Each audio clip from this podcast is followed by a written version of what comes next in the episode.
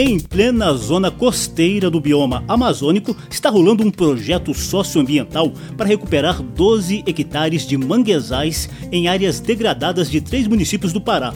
Eu sou José Carlos Oliveira e te convido a conhecer o projeto Mangues da Amazônia nessa edição de Salão Verde, aqui na Rádio Câmara e emissoras parceiras. Salão Verde, o meio ambiente nos podcasts e nas ondas do rádio. Nos manguezais de Bragança, Tracuateua e do Major. O povo da floresta, criança, pescador, mulher. Tem tradição na vivência, com esperança e fé. Salão Verde desembarca no litoral do Pará, numa região entre a ilha de Marajó e a divisa com o Maranhão, repleta de baías, reentrâncias de terra e mar, encontros de rios com o Oceano Atlântico, várzeas e mangues. É lá onde se desenvolve neste momento o projeto Mangues da Amazônia, com metas socioambientais para recuperar esse importante ecossistema litorâneo e consolidar a consciência ecológica de comunidades de reservas extrativistas marinhas dos municípios de Bragança, Tracuateua e Augusto Correia, que são polos pesqueiros e de coleta de caranguejos. O projeto Mangues da Amazônia é liderado pelo Instituto Peabiru e a Associação Sarambuí, que são organizações da sociedade civil, com apoio científico da Universidade Federal do Pará e da Petrobras.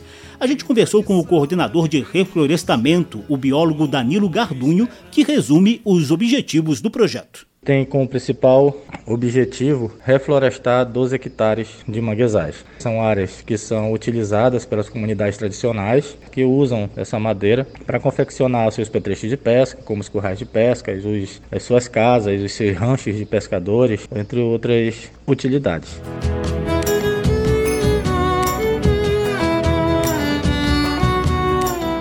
Portanto, trata-se de um projeto socioambiental que tem levado comunidades ribeirinhas a se conscientizar das fragilidades dos manguezais e a desenvolver ações coletivas de proteção desse ecossistema. Mas antes disso, eu preciso te mostrar em que tipo de terreno lamacento, salgado e muito peculiar a gente está pisando. Geológicas. Novidades e curiosidades sobre a dinâmica do planeta e da natureza. Geológicas.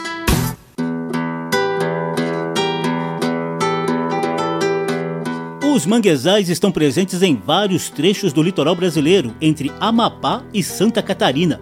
Eles ocorrem em terrenos mais ou menos planos, sujeitos à ação das marés e com áreas de areia, lodo e lama. O mangue é a vegetação típica dos manguezais, sobretudo em áreas de encontro dos rios com o mar.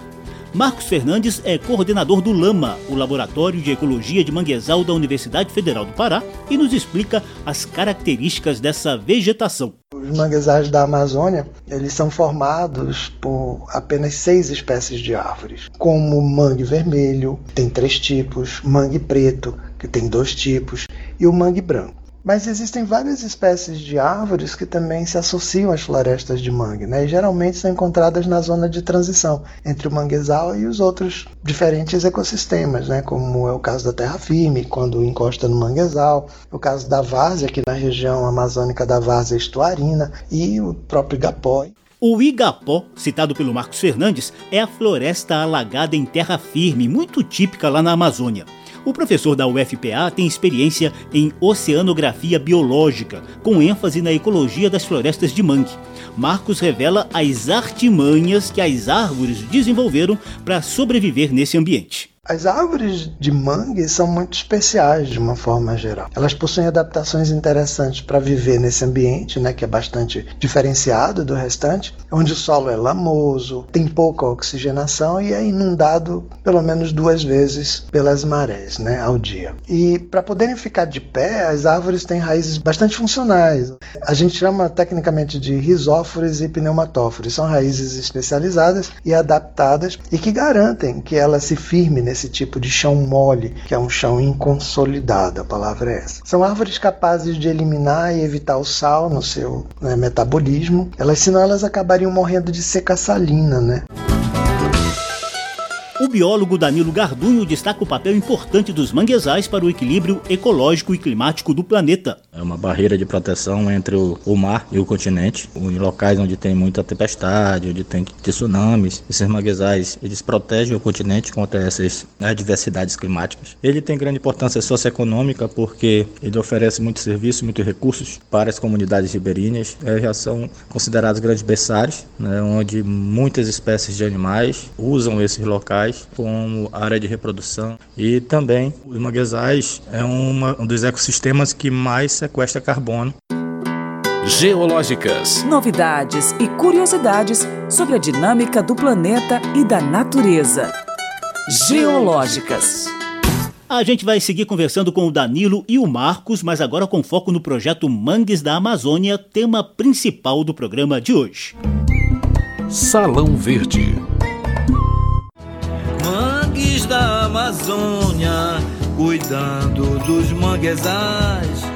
Como guardião da mata, que guarnece fauna e flora dia e noite, noite e dia. Para início de conversa, o professor Marcos Fernandes, coordenador do Laboratório de Ecologia de Manguezal da Universidade Federal do Pará e com cerca de 30 anos de pesquisas no local, explica quem está por trás do projeto Mangues da Amazônia. Ele é uma realização conjunta do Instituto Piabiru e da Associação Sarambuí, tendo o apoio do Laboratório de Ecologia de Manguezal, o LAMA, e conta com parcerias relevantes, como as prefeituras dos municípios que a gente atua. Os municípios são Bragança, Tracuateu e Augusto Correia. Como a gente disse lá no início do programa, a meta é recuperar 12 hectares de mangue desses três municípios. Coordenador de reflorestamento do projeto, o biólogo Danilo Gardunho conta a estratégia de recuperação da vegetação típica dos manguezais. Para fazer o reflorestamento, a gente precisa, além de conscientizar a comunidade e fazer ela participar desse processo, desde a coleta de semente até a produção das próprias mudas. O reflorestamento em si ele ocorre em dois modelos. Um é o plantio direto, que é aquele plantio em que você coleta a semente, faz o tratamento da semente, deixa ela preparada para o plantio e planta diretamente no solo nas áreas a serem recuperadas. Em áreas que são mais altas, onde a maré chega com menor frequência, a gente usa plantio direto. O projeto hoje tem como objetivo produzir 60 mil mudas. A cada ano a gente vai plantar 30 mil mudas. E quanto à conscientização ambiental junto às comunidades ribeirinhas e de reservas extrativistas, o que tem sido feito? O Gardunho nos conta.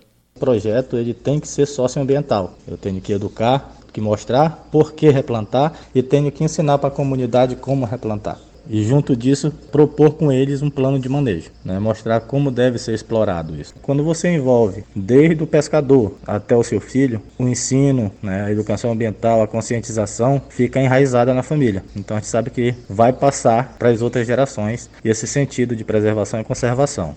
Caranguejo sá, caranguejo sá, apanho ele na lama e boto no meu caçoar. Caranguejo sá, caranguejo sá, apanho ele na lama e boto no meu caçoar. Ouça dois depoimentos de moradores das reservas extrativistas marinhas colhidos pelo próprio projeto Mangues da Amazônia. Edith Ribeiro vive na vila do Tamatateua, na cidade de Bragança. O projeto Mangue da Amazônia, ele é muito importante para nós, porque a gente tem que fazer uma reeducação e a nossa casa é o mangue, a nossa vida.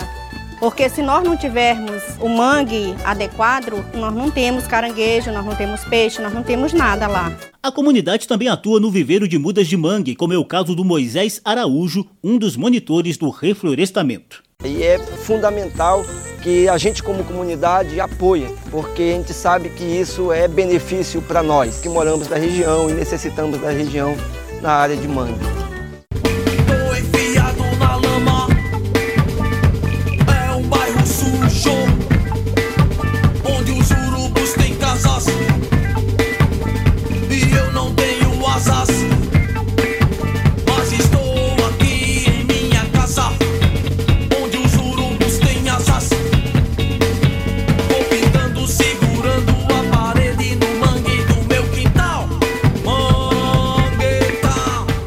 Produção do Salão Verde conversou com o Henrique Nanã, que vive na comunidade do Nanã, onde está uma das reservas extrativistas marinhas atendidas pelo projeto Mangues da Amazônia, no município de Tracuateua, no Pará. Em nossas aulas, né, a gente compartilha temas, tudo também o que a gente pode fazer para termos um manguezal mais limpo, porque é, hoje em dia nós estamos vendo vários desmatamentos, que nós possamos né, ser mais conscientes. Marisqueira,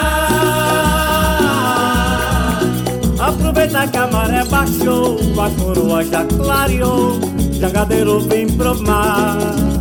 Danilo Gardunho, coordenador de reflorestamento do projeto, cita um dos momentos mais marcantes nesse processo de recuperação dos mangues da Amazônia, o replantio coletivo de mudas, fortalecendo os laços da comunidade com o ecossistema de manguezal. Quando está tudo pronto já para fazer o reflorestamento, a comunidade participa em massa nisso. Então, o comunitário, a criança, o pai, a mãe tem essa sensação de pertencimento porque eles estão plantando a área que foi explorada por eles também.